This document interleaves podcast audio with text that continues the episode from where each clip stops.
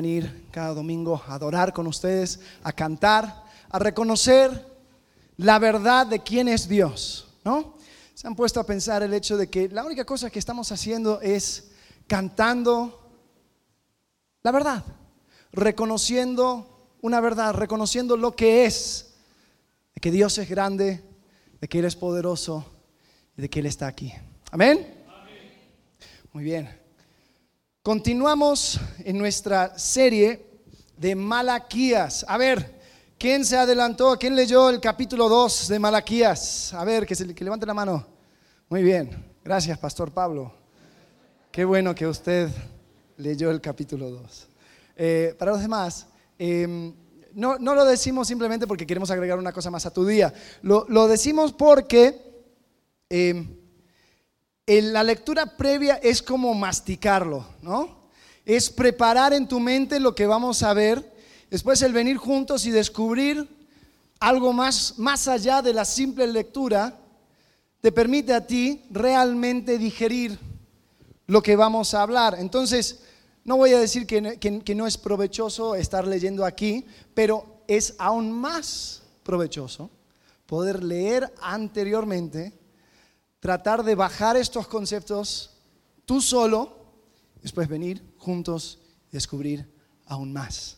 Así que estamos en, Malaquías capítulo 2, vamos a leer los primeros nueve versículos para comenzar. La próxima semana vamos a terminar, así que si, si, te quedaste por leer el resto del Malaquías, entonces esta próxima semana va a ser el momento para hacerlo, para leer lo que viene. Pero esta semana vamos a continuar. Y la semana pasada estuvimos hablando en el capítulo 1 acerca de aquellos sacrificios que daba el pueblo, que recibían los sacerdotes, que estaban mal. Los sacrificios que estaban, estaban ciegos, eran, eran ovejitas ciegas, que, que, rengas, que no podían caminar. Eh, un montón de problemas tenía, tenía eh, de diferentes colores, porque, porque Dios decía, yo necesito algo puro algo excelente. Y el pueblo estaba dando a Jehová lo que sobraba. Y Malaquías desafía al pueblo, dice, a ver, dale esto a tu, a tu gobernador, a ver si él lo acepta. Y la respuesta claramente es, no, no te lo va a aceptar, porque él, como es autoridad, es poderoso, él ocupa una, una cierta importancia, él va a esperar lo mejor de ti. Y Jehová qué? ¿Se acuerdan cómo termina el capítulo 1? Él se llama a sí mismo el gran rey, gran rey. Eh, y con eso terminamos el capítulo 1. Ahora al entrar al capítulo 2 se dirige más específicamente hacia los sacerdotes. Pero quisiera antes de continuar darles un poco de contexto, un poco de trasfondo para que pudiéramos entender cuál es esta situación que está viviendo los judíos. Porque cuando yo pienso en un judío, yo pienso en los fariseos, ¿no? Yo pienso en la gente que, tiene, que, siguen todo al pie de la letra y están allí en el muro y son muy dedicados. Ellos oran y buscan dónde, dónde está Jerusalén. Ok, muy bien, quiero hacer esto, quiero hacer lo otro. Que, desean eh, lo mejor para su pueblo, etcétera. No, ese es el concepto que tú tienes del judío, ¿no? Yo también. Pero cuando leemos Malaquías encontramos un pueblo cínico. Encontramos a un pueblo que estaba dejando lo que Dios había mandado para ellos. Estaban abandonando sus leyes, sus preceptos. ¿Cómo es que llegaron a esto? Bueno, el tiempo en el cual Malaquías vivía y, el momento en el, cual él profetizaba fue en un tiempo en, la historia de, Israel, de Judea, llamado el periodo de la restauración. El periodo de la restauración. Esto sucede unos 500 años antes de Cristo, a 400, 500, 400 años antes de Cristo, y era el periodo donde el pueblo de Israel salió de Babilonia, habían estado cautivos por 70 años y vuelven a su tierra prometida y construyen el templo de vuelta, construyen el segundo templo. Eh, y esto era ese, ese periodo, ese proceso de restaurar a su ciudad, restaurar toda la, provincia de Judea y una vez más volver a ella como la tierra prometida. Entonces se llama la restauración. Ahora, eh, para que podamos entender, acuérdense que Israel eh, comienza saliendo de Egipto, ¿no? Salen de Egipto bajo quién? Bajo Moisés.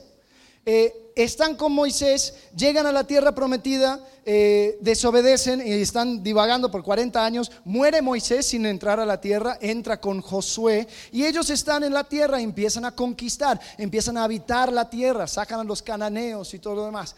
Y Dios pone un sistema de gobernación sobre ellos que son los jueces. Los jueces son personas específicas que escuchaban eh, eh, las instrucciones de Dios, ellos lo compartían al pueblo, ellos también dirigían al pueblo en batalla cuando tenía que quitar a enemigos. Y estos jueces eh, eran la manera en que Dios podía gobernar sobre Israel. A ver, ¿quién, quién era un juez famoso? ¿Quién me puede mencionar un juez famoso? ¿Cómo? Gedeón. ¿Otro más? Sansón era un juez. El último de los jueces era Samuel. Entonces esa era la manera de, gobernar. Después empiezan a quejarse el pueblo y dicen, nosotros ya no queremos juez. Entendemos Dios que tú eres gran rey, pero queremos un rey que podemos ver, que podemos palpar, que, podemos eh, eh, hacer reverencia a estas personas, así como las naciones de alrededor. Entonces Dios dice, está bien, te voy a dar un rey, un rey según el corazón del pueblo. ¿Y este rey quién fue? Fue Saúl. Entonces el rey Saúl, pues hizo desastres y fue, eh, el, próximo rey fue una persona que Dios escogió según su propio corazón y este fue el famoso David. Entonces David estuvo reinando, él estableció a Jerusalén como su ciudad, por eso se llama la ciudad de David, Jerusalén, él lo establece. Y él tiene muchas ganas de construir un templo, porque antes había un tabernáculo, había una carpa donde, eh, donde la, presencia de Dios habitaba, donde podían hacer todos sus ritos y todo lo demás que Dios les había dado, pero era una carpa para el tiempo cuando estaban en el desierto. Y, y David decía, Dios merece una casa, un lugar físico, donde toda la gente puede ver y saber que ahí está Dios. Entonces él tiene ese deseo, pero Dios le dice, no, tú no lo vas a hacer, tu hijo lo va a hacer. Su hijo Salomón construye el templo. Y este templo fue de maravilla. Israel estaba en su auge. Tenían, decía que el oro eran como piedras, era, había tanta riqueza en Israel. Entonces, cuando construyen el templo, dicen los escritos que era una de las maravillas del mundo antiguo junto con los jardines de Babilonia, junto con las pirámides de Egipto estaba el templo de Salomón. ¡Wow! Era algo increíble. Y fíjense, cuando inauguran el templo, Está Salomón orando en segunda, eh, de Crónicas, capítulo 6. Él se echa una oración increíble, diciendo y reconociendo la autoridad de Dios en todas las cosas. Y en el capítulo 7 explica qué sucede después. Dice en segunda Crónicas, capítulo 7, versículo 1, dice, cuando Salomón acabó de orar, descendió fuego de los cielos. Imagínense todos audiencia en la inauguración del templo. fuego cayendo de los cielos. Y consumió el holocausto y las víctimas y la gloria de Jehová llenó la casa. Y no podían entrar los sacerdotes en la casa de Jehová porque la gloria de Jehová no eh, había llenado la casa de Jehová. Cuando vieron todos los hijos de Israel descender el fuego y la gloria de Jehová sobre la casa, se postraron sobre sus rostros en el pavimento, en el pavimento y adoraron y alabaron a Jehová diciendo, porque Él es bueno y su misericordia es para siempre. Estaban todos cantando y, uh, sí, los levitas sacaron las guitarras y, y fue una escena Increíble. Dice entonces el rey y todo el pueblo sacrificaron víctimas delante de Jehová y ofreció el rey Salomón en sacrificio 22 mil bueyes, 22 mil bueyes y 120 mil ovejas. Y así dedicaron la casa de Dios, el rey y todo el pueblo. Y los sacerdotes desempeñaban su ministerio. También los levitas con los instrumentos de, la de música de Jehová, los cuales había hecho el rey David. Estaban tocando en los mismos instrumentos que hizo el rey David para el templo. Y fue un momento asombroso, porque su misericordia es para siempre cuando David alababa por medio de ellos. Asimismo, los sacerdotes tocaban trompetas delante de ellos y todo Israel estaba en pie. Una escena maravillosa. La gloria de Dios habitando el templo. Me hubiera encantado estar ahí. Pero eso fue eso fue el tope. Porque de ahí Salomón empezó a pecar. Empezó, así como adoraba a su Dios Jehová, empezó a adorar a otros, otros dioses, los dioses de sus esposas. Y eh, su corazón empezó a, a desviarse a tal punto que Dios le dijo a Salomón, Salomón, me has desobedecido, voy a quitar tu reino de ti, pero no de ti, de tu hijo. Entonces, así, así cual, como, como se dijo, cuando llega el hijo, el hijo toma malas decisiones, se parte el reino en dos. Ahora está el reino del norte que se llama Israel y el reino del sur que se llama Judá. Y habían dos linajes, dos diferentes líneas de reyes que ahí estuvieron. El reino del sur, Judea, es la que vamos a enfocarnos. Y ahí pasaron 23 generaciones de reyes. Algunos buenos, algunos no tan buenos, algunos horribles, algunos pésimos. Pero por 23 generaciones se fue empeorando la cosa a tal punto de que Dios empezó a advertirles por medio de profetas diciendo, cuidado, vuelvan a mí, porque si no, voy a enviar un imperio que les va a llevar cautivos.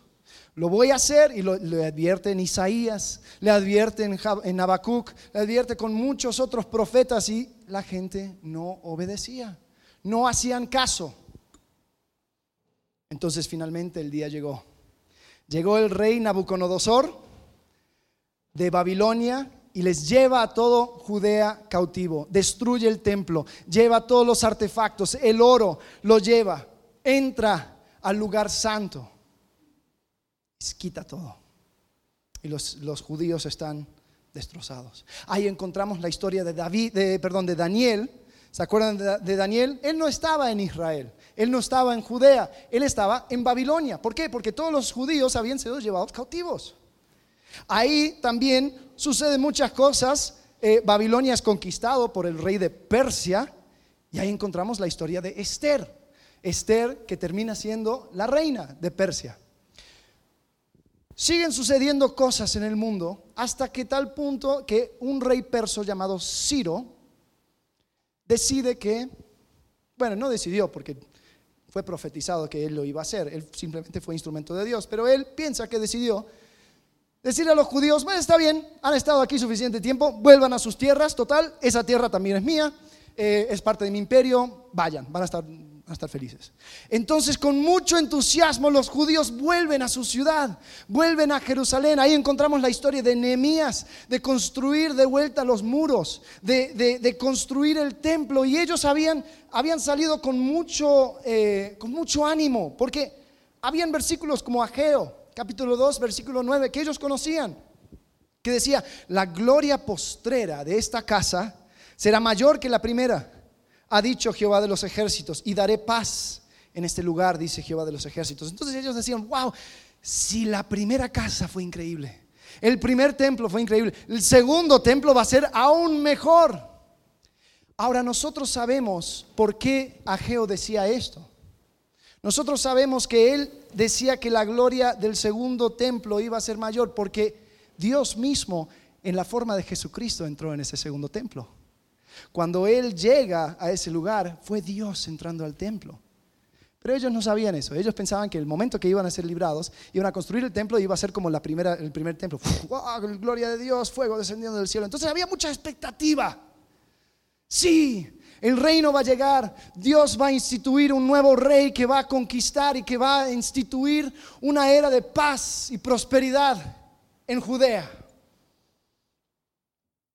Sin embargo, Miren la escena cuando empiezan a poner los fundamentos para el, primer, para el segundo templo, en Esdras capítulo 3, Esdras 3, 11. Dice, y cantaban, alabando y dando gracias a Jehová, y diciendo, porque Él es bueno, porque para siempre su misericordia sobre Israel. Hasta sacaron la misma canción para cantar, a ver si, a ver si va a caer fuego del cielo, ¿no? Y dice, y todo el pueblo aclamaba con gran júbilo, alabando a Jehová, porque se echaban los cimientos de la casa de Jehová. Y muchos de los sacerdotes, de los levitas y los jefes de casas paternas, ancianos que habían visto la casa primera, viendo echar los cimientos de esta casa, lloraban en alta voz. Mientras muchos otros daban grandes gritos de alegría. Estos ancianos que habían visto la gloria del primer templo dijeron, hoy y se pusieron a llorar. No sé por qué se pusieron a llorar. Tal vez, tal vez se fueron dando cuenta de que este templo iba a ser un templo construido con bajos, con pocos recursos. Que tal vez antes lo que estaba todo encubierto en oro, pues ahora iba a ser puro plasta o concreto, algo así, ¿no? Algún otro material, madera. Y yo me imagino a estos ancianos llorando, tal vez tristes, tal vez frustrados, diciendo, oh, esto es lo que esperábamos.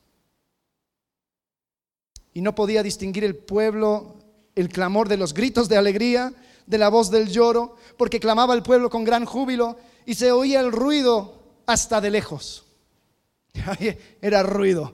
No se sabía, algunos llorando, algunos gritando de alegría, pero era ruido. Después continúa diciendo que cuando se inaugura el templo, porque esto era los cimientos, cuando lo terminan, unos 17 años después, hubo muchas trabas pero cuando finalmente lo completan, dicen que sacrificaron también, así como, como, como hicieron antes, sacrificaron bueyes y sacrificaron ovejas, pero eran 100 bueyes, eran 120 ovejas, no eran 120 mil como hizo Salomón. Entonces encontramos a un Israel, a, a un Judea,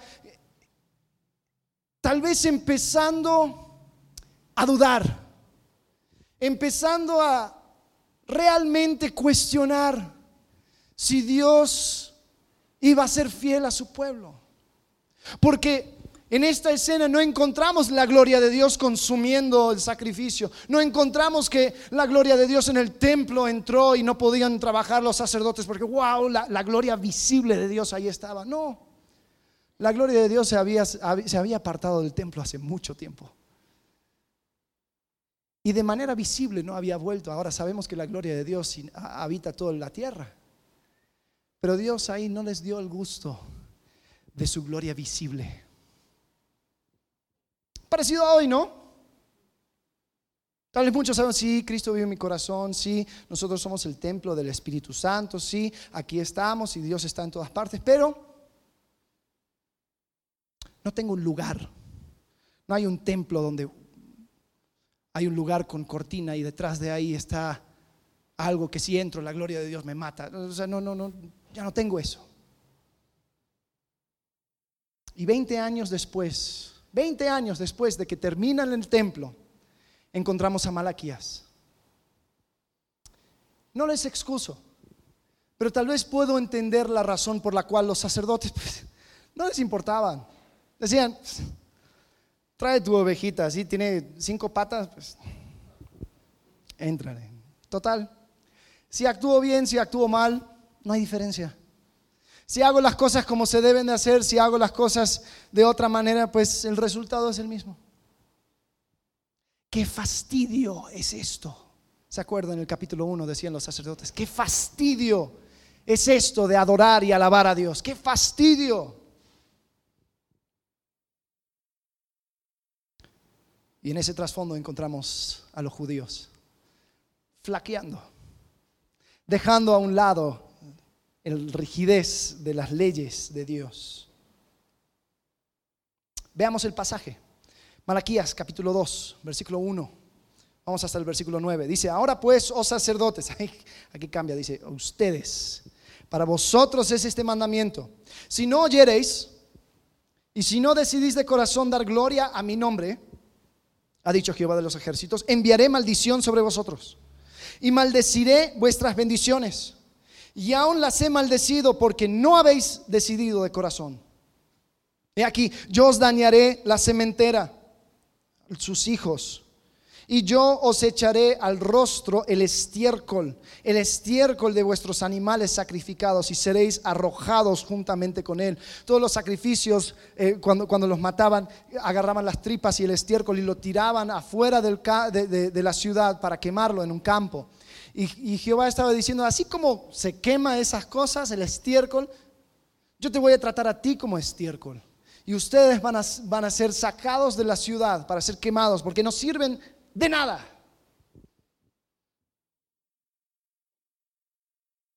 Versículo 4 dice, sabréis que yo os envié este, este mandamiento para que fuese mi pacto con Leví, ha dicho Jehová de los ejércitos. Mi pacto con él fue de vida y paz, las cuales cosas yo le di para que me temiera y tuvo temor de mí y delante de mí estuvo humillado. Está hablando del de la tribu de Leví, los que fueron escogidos para ser sacerdotes. En un comienzo ellos sí hacían las cosas bien, dice mi pacto con él para, fue para vida y paz. Versículo 6, la ley de verdad estuvo en su boca e iniquidad no fue hallada en sus labios. En paz y en justicia anduvo conmigo. Y a muchos hizo apartar de la iniquidad. Les hizo apartar de la iniquidad. Porque los labios del sacerdote han de guardar la sabiduría. Y de su boca el pueblo buscará la ley. Porque mensajero es de Jehová de los ejércitos. Mas vosotros os habéis corrompido el pacto de Leví. Dice Jehová de los ejércitos, por tanto, yo también os he hecho viles y bajos ante todo el pueblo, así como vosotros no habéis guardado mis caminos y en la ley hacéis acepción de personas. Una acusación fuerte en contra de los levitas. Estaba diciendo a los levitas, ustedes no han guardado mi pacto, no han sido responsables con el rol que les he dado. Están dejando a un lado las cosas que yo puse por ley. Y sí, bajaron los brazos. Y sí, podemos entender las razones por qué. Pero eso no nos da razón de abandonar la responsabilidad. Y, estos sacerdotes creyeron una mentira de que nadie les veía, de que tal vez ahora en esta nueva época donde la gloria de Dios no se podía ver, en este tiempo donde si, sacrificaban bien, si sacrificaban mal, ellos podían abandonar su responsabilidad y no había consecuencias. Ellos creyeron la mentira de que nadie me ve, nadie me ve, nadie me toma en cuenta. Yo puedo vivir mi vida, tú vive tu vida, yo voy a tomar mis decisiones, tú las tuyas, y pues cada uno va a ser responsable de lo suyo. Yo no estoy siendo de influencia a nadie, yo no estoy dañando a nadie, nadie me ve. Qué conveniente, ¿no? Cuando tú piensas que puedes pecar, cuando tú piensas que puedes abandonar tus responsabilidades y de que tú eres el único impactado. Es una mentira es una mentira. Pregúntale a cada persona que ha, pasado por el divorcio de unos padres. Pregúntales si eso simplemente fue cosa de papá y mamá. No, no podemos creer que nadie nos ve. El problema con estos sacerdotes era que habían abandonado sus responsabilidades. Mira lo que dice Primera de Pedro, capítulo 2, versículo 9. Dice que somos un real sacerdocio, nación santa, pueblo adquirido por Dios para, que anunciéis las virtudes de aquel que os llamó de las tinieblas a su luz admirable. O sea, vamos ahora a investigar cuáles eran las faltas de los sacerdotes, pero cuando apuntamos un dedo, acuérdate que hay tres que están apuntándote a ti. Vamos a analizar cuáles eran las cosas que hicieron los sacerdotes. Pero en nuestra crítica recordemos que nosotros también llevamos la responsabilidad de ser sacerdotes a este mundo. ¿Para qué? Para anunciar las virtudes. Así como los sacerdotes tenían que ser el vínculo entre el pueblo y Dios y el pueblo de Israel el vínculo entre las naciones y Dios, nosotros también somos el vínculo de Dios para las naciones. ¿Te has dado cuenta que sin la iglesia nadie se salva? ¿Te has dado cuenta que Dios nos ha dado el privilegio de, aunque Él podría haber puesto así ángeles en el cielo, allá al lado de la luna, con, escribiendo un mensaje, de, o sea, Juan 3:16 ahí en la luna? Entonces cualquiera que tuviera un telescopio podría ver, ah, eso es lo que nos quiere decir Dios. ¿No lo hizo así? Porque ustedes, tú y yo, somos esa carta al mundo. La iglesia, nosotros, somos el mensaje de Dios. Y, nos puso aquí para que anunciemos las virtudes de Jesucristo. Sin la iglesia nadie se salva. Entonces reconoce el peso de la responsabilidad de ser llamado hijo de Dios. Reconoce el peso. La primera cosa que hacen los sacerdotes es que no inspiraron, no inspiraron a nadie. Mira lo que dice el, versículo 5 de Malaquías 2. Malaquías 2, 5 dice, mi pacto con él fue de vida y de paz. Pero cuando nos saltamos al versículo 8, dice, está acusando, más vosotros os habéis apartado del camino. Mi pacto con Leví fue de vida y paz, era para mostrar que hay una mejor forma de vivir que las personas que están más cerca de Dios son las personas que viven vidas más plenas, más llenas, con propósito. Ellos entienden. Fue para vida y paz, pero ustedes se han descarriado. Entonces, ¿qué ve la gente cuando ven a un sacerdote? Si vemos el capítulo 1, lo que ven es un cómplice para su pecado. Porque ellos estaban ofreciendo sacrificios malos, pero los sacerdotes no estaban aceptando. Y y te digo algo, Dios siempre tiene lo mejor. Amén. No es lo más fácil, no es lo más próspero, pero es lo mejor. Y si nosotros que decimos conocer a Dios, no estamos reflejando ese hecho, pues entonces me parece que estamos un poco descarriados. ¿Y cómo hacemos eso? Bueno, no, nosotros también como ese sacerdocio real, a veces también abandonamos esa vida de, vida y paz, como mencionan. Y dejamos de inspirar a la gente. Y empezamos a, a, vivir nuestra vida cristiana dando excusas, ¿no?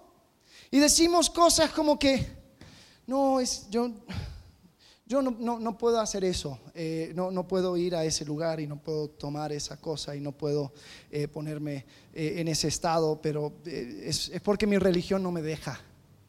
No, no puedo, no puedo hacer esto. No, ve, mira, vamos a, vamos a salir y vamos a emborracharnos y vamos a pasarlo muy bien. Pues no puedo. ¿Por qué? Porque pues la Biblia dice que... ¿No? Es que la Biblia dice que... Queda. y y delante de nuestros amigos, como que nos vemos bien patéticos, ¿no? Como que, ay, tu religión es una religión de restricciones, ¿no? No, es que, no, es yo no tengo novia, ni, no, me estoy acostando con... No, porque eh, el matrimonio es... no puedo, no puedo, no puedo. ¿Ok? Ya, no me preguntes. Gracias. Y lo que reflejamos es gente que, se, que están atadas. Ahora, quiero que se pongan a pensar en un, en un, en un atleta, ¿no? Una persona que está compitiendo eh, en atletismo, fisicultura o algo donde tiene que cuidar muy bien su cuerpo, ¿no? Eh, son gente que inspira. Wow, les vemos en la tele, les vemos compitiendo y, todos dicen, wow, quiero ser como esta persona, ¿no? Eh, todos, los, todos los chicos eh, tienen sus pósters de sus atletas favoritas y, ahí están y se inspiran. Pero lo he usado como ejemplo antes y, lo voy a volver a hacer eh, porque me ha tocado y, me frustra cada vez que sucede. Siempre cuando invitas a una persona, un atleta profesional o una, alguien a comer, eh, siempre te van a rechazar todo lo que pones porque ellos tienen su dieta especial, ¿no? Eh, y, tú preparas una cochinita pibil increíble y dices, no, mira, esto es, lo mejor, es la receta de mi abuelita y aquí lo tengo, mira, y, esto es solamente, mira, hice todo este guisado para ti y para mí. No, mira, mejor quédatelo tú porque pues, yo tengo mi latita de atún. ¿Qué onda? ¿No quieres disfrutar esto conmigo? ¿No, ¿No ves que es rico, que es bueno, que... No, no, no, no, no, no. Eh, porque tengo esta dieta y, en un mes yo voy a competir y, tengo que estar a lo mejor. Ahora, ¿Cabe en la mente de una persona decir, wow, esta persona, este atleta, la verdad vive una vida de puras restricciones? Qué, qué horrible. Yo no quiero ser como él. No, hasta nos inspira. Dice, wow, sí, no, tienes razón, ya, vamos a dejar la cochinita pedir, te acompaño con el atún. Sí, yo también me voy a poner. ¿No? A ver, ¿cuál es tu CrossFit? Me anoto. Esas personas te inspiran. ¿Por qué? Porque ellos están viviendo una vida que sí tiene restricciones, pero es porque ellos apuntan a algo mejor. Y ellos te inspiran. Aunque todo es un no, no puedo, no puedo, no puedo, no puedo, no lo dicen de una manera como triste por haber no podido. Dicen, no, no, no, yo me abstengo porque aunque todo me es lícito, no todo me conviene. La pregunta es, ¿tú como creyente estás también reflejando eso en tu alrededor? O la gente ve tu vida y dice, jamás quisiera ser como él o como ella. Qué horrible vida. O sea, ¿qué hace los fines de semana? No inspiramos. Tenemos que dar excusas cuando hablamos de nuestra fe. Sí, no, yo, yo soy cristiano, pero no así de los fanáticos. ¿eh? Yo, pues, yo tengo lo mío y voy a la iglesia y Voy y escucho y veo, y, pero hasta ahí, hasta ahí, ¿no? Normal. ¿Ok? Si todo tiene que ser calificado de esa manera, pues ¿a quién vas a inspirar? Tú no vas a crear en nadie un deseo de ser como tú.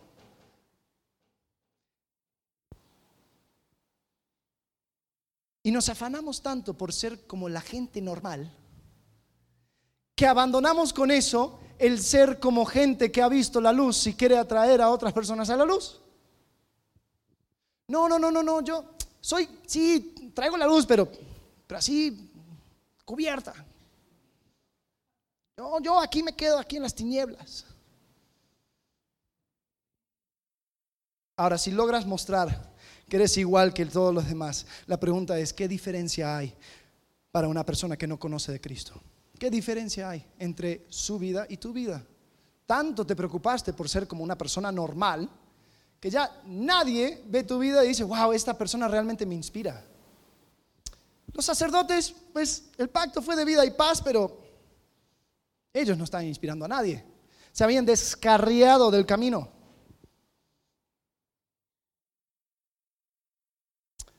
¿Encuentran esa vida en ti? encuentran inspiración en ti, encuentran una persona que ha conocido la verdad,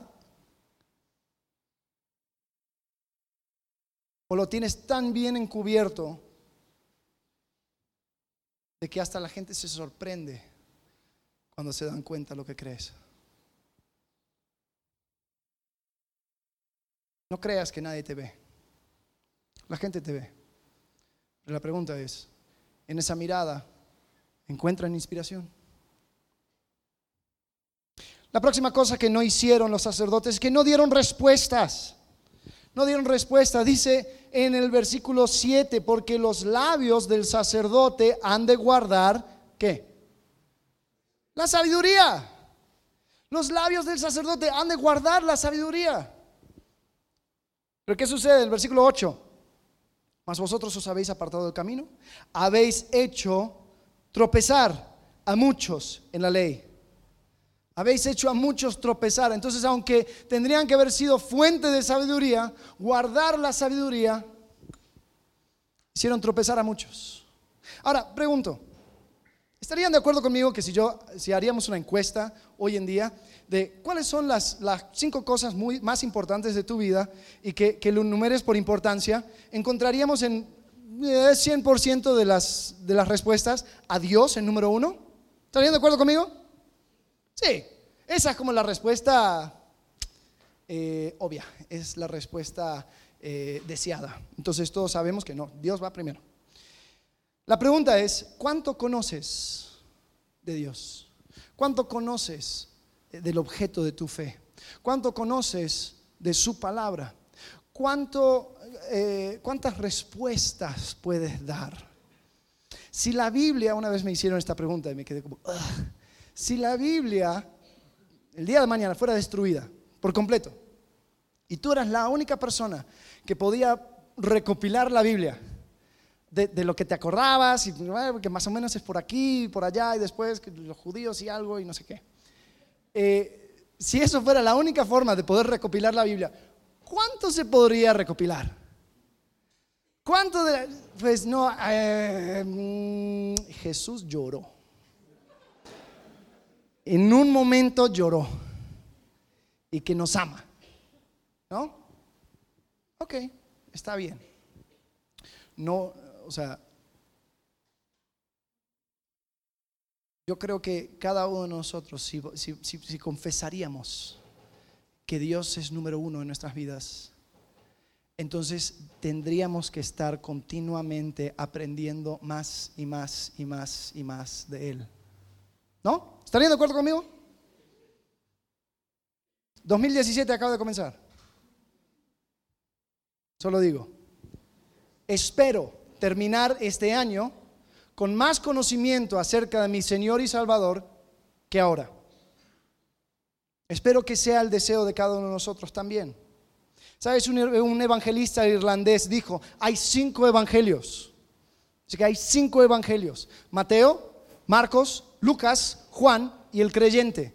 Y la mayoría del mundo no va a leer los primeros cuatro. Es decir, Tú eres el Evangelio para muchos. Tú eres la fuente de sabiduría. Aunque esté algo seco esa fuente, muchas personas solo cuentan contigo. Padres, ¿de dónde van a obtener las respuestas tus hijos? Si no eres de ti, si no es de ti. Te prometo, si no es de ti lo van a encontrar en otro lado, pero tal vez las respuestas que le van a dar no van a ser las que tú quieres. Entonces, si a cada pregunta bíblica, si a cada, si a cada duda, tu respuesta es, bueno, mi hijo, es que no sé, tienes que tener fe y ya, déjalo así, por favor, no me preguntes más. ¿No? Si a cada pregunta esa es tu respuesta, pues me parece que, así como los sacerdotes, estás haciendo tropezar a algunos por la falta de sabiduría que está en tu boca, que debería estar en tu mente, debería estar en mi mente. Debemos de continuar siempre profundizando en nuestro conocimiento de Dios. ¿Qué estoy dando como respuesta ante, las preguntas difíciles del mundo, tanto en mi hablar como en mi vida? ¿Me intereso por buscar una respuesta a las preguntas de aquellos que se interesan por conocer mejor a Dios? ¿O prefiero una respuesta corto, corta y simple? ¿O peor aún, silencio? No, pues mira, te voy a dar el número de mi pastor y él te va a responder todo.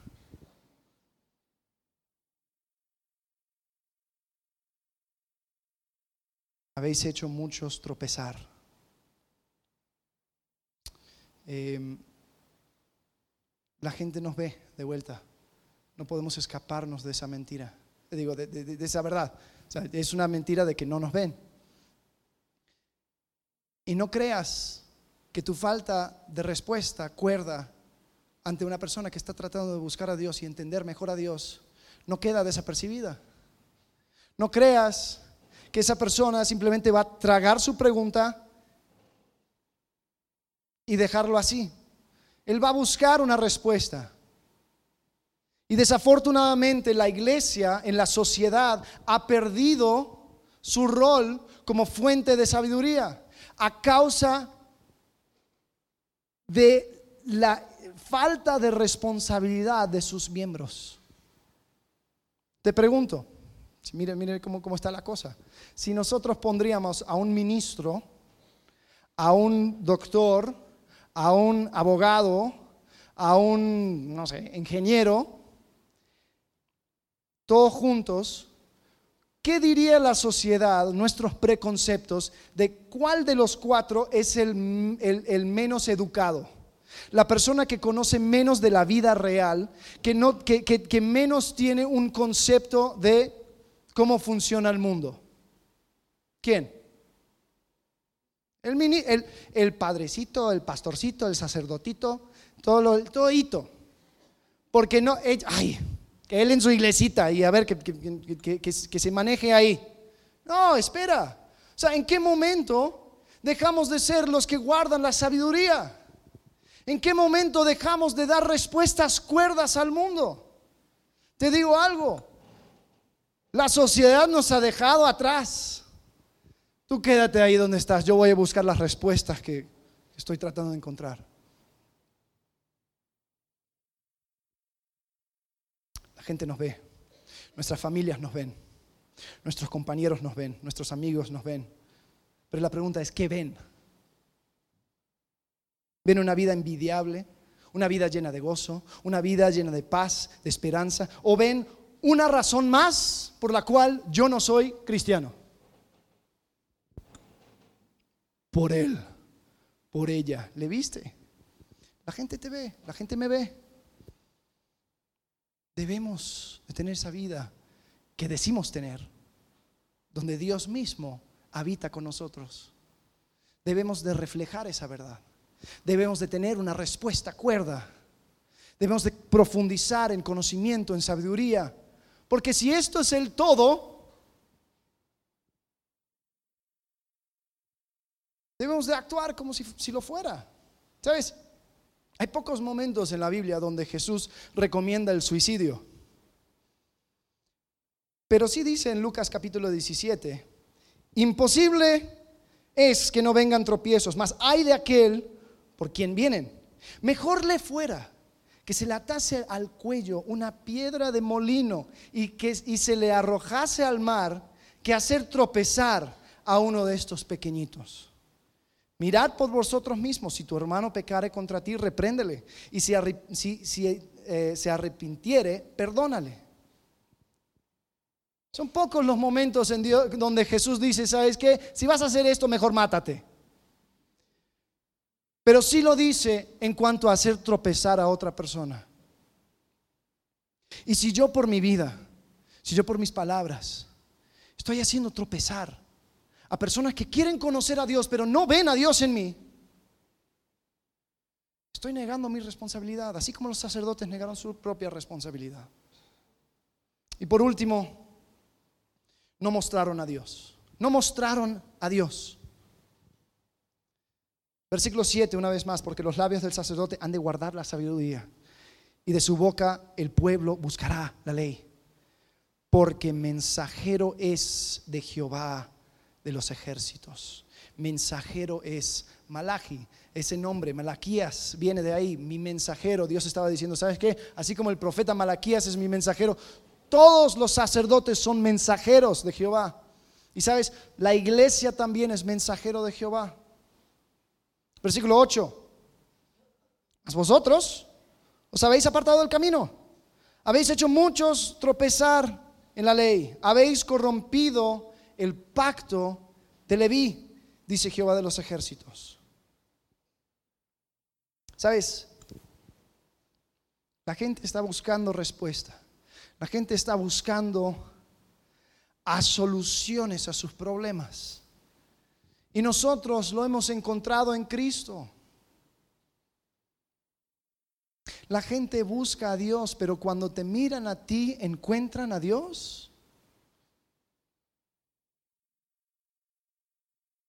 Mira la advertencia contra los levitas. Si no, versículo 2, si no oyereis y si no decidís de corazón dar gloria a mi nombre, ha dicho Jehová de los ejércitos, enviaré maldición sobre vosotros y maldeciré vuestras bendiciones y aún las he maldecido porque no habéis decidido de corazón. Dice, si no decidís de corazón dar gloria a mi nombre, todas estas maldiciones vendrán sobre ti. Sabes, muchos de nosotros estamos muy agradecidos con las bendiciones que Dios nos ha dado. Y en nuestro cuarto y en la privacidad de nuestras casas damos gracias a Dios. Pero ahí queda. Cuando la gente, cuando nosotros salimos, la única cosa que ven son nosotros. Y cuando la gente nos dan cumplidos y cuando la gente dice, wow, qué bueno, qué excelente, muchas gracias, y tú, uy, te lo tragas. Ay, sí, gracias, es que sí, soy increíble, sí, es que así. No, no, no. O sea, ¿en qué momento vas a dirigir la conversación hacia Dios? No, mira, la verdad es que todo lo que tengo es porque Dios me ha bendecido. Yo no soy nadie. Doy gracias a Dios. O sea, como que esas palabras no existieran. Los sacerdotes Los sacerdotes, mira, fíjense lo, lo preocupante de la situación. Los sacerdotes, cuando llega el momento de Jesús, llega el Mesías, llega Dios mismo a su templo, ellos ni siquiera lo podían reconocer, porque habían hecho del sacerdocio algo totalmente acerca de ellos mismos, que cuando aparece Dios, lo ven como una amenaza. Te puedo prometer, tú, Dios es una amenaza a tu ego. Dios es una amenaza a mi ego. Y muchas veces Dios quiere, quiere brillar a través de ti, pero está opacada porque hay mucho de nosotros ahí. No mostraron a Dios. Volviendo a ese versículo, versículo 2, ya terminando. Dice que si, si no oyeres, si no decidís de corazón dar gloria a mi nombre. Esa fue, esa fue la acusación. ¿Sabes cómo damos gloria a un ser que ya tiene toda la gloria? ¿Te has puesto a pensar eso? O sea, suena algo raro cuando nosotros decimos, hay que dar gloria a Dios. ¿Por qué dar gloria a Dios? Él ya ocupa el número uno en todo el universo, pues el universo ni, siquiera le puede... Eh, él no habita en nuestro espacio porque los cielos no le contienen. ¿Cómo damos gloria a Dios? Él ya tiene toda la gloria. Bueno, es verdad, no vamos a añadir a su gloria en su totalidad, pero sí podemos empezar a crear ese peso, esa importancia y mostrar a los demás quién es Dios.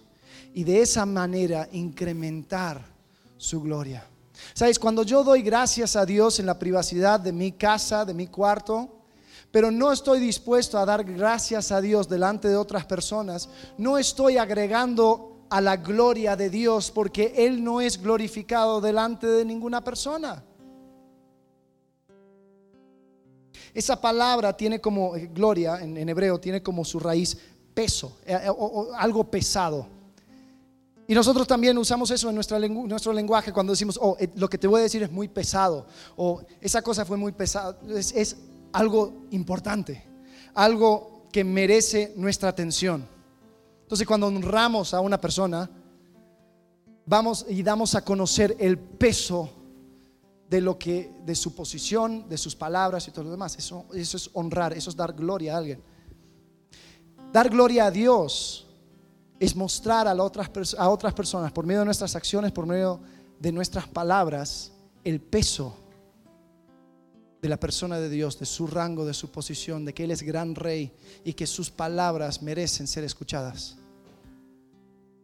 Esa es la manera de dar gloria a Dios y los sacerdotes no lo estaban haciendo. ¿Sabes cuál fue la conclusión de a todo esto? Versículo 9.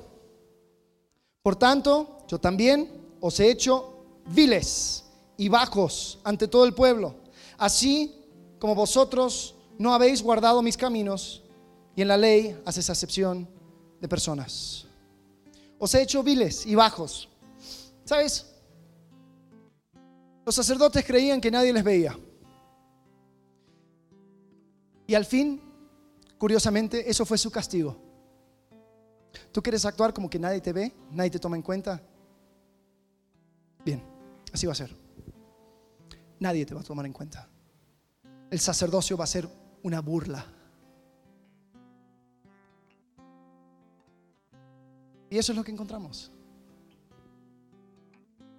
Ahora, en nuestra propia vida, tal vez sentimos eso.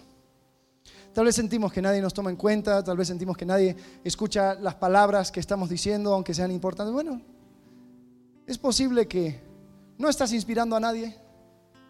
Es posible que no estás dando respuesta, acuerda. Es posible que no estás mostrando a Dios. Y por lo tanto, pues nadie te va a tomar en cuenta. Te quiero decir algo. Dios va a ser glorificado en la tierra.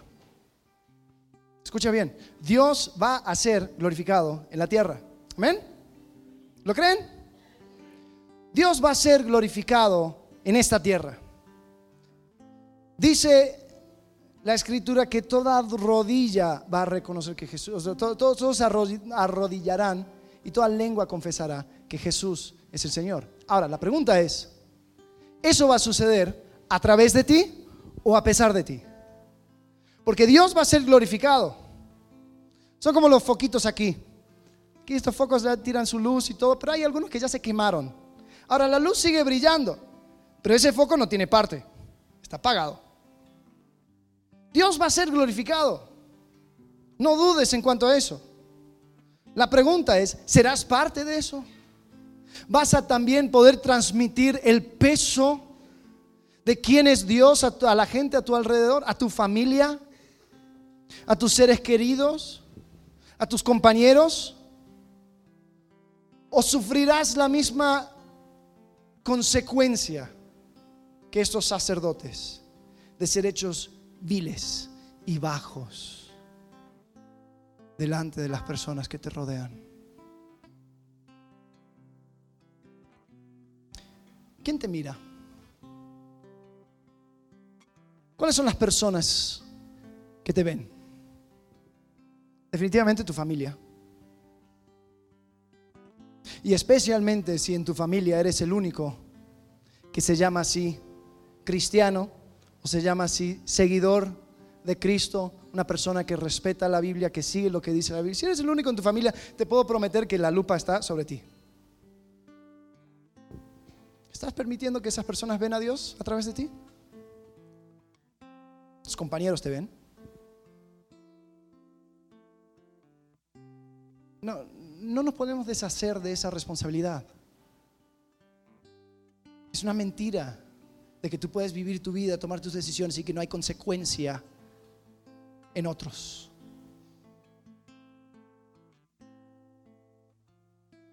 Tal vez ya no estás transmitiendo esa vida y paz que podemos tener en el caminar en el Espíritu.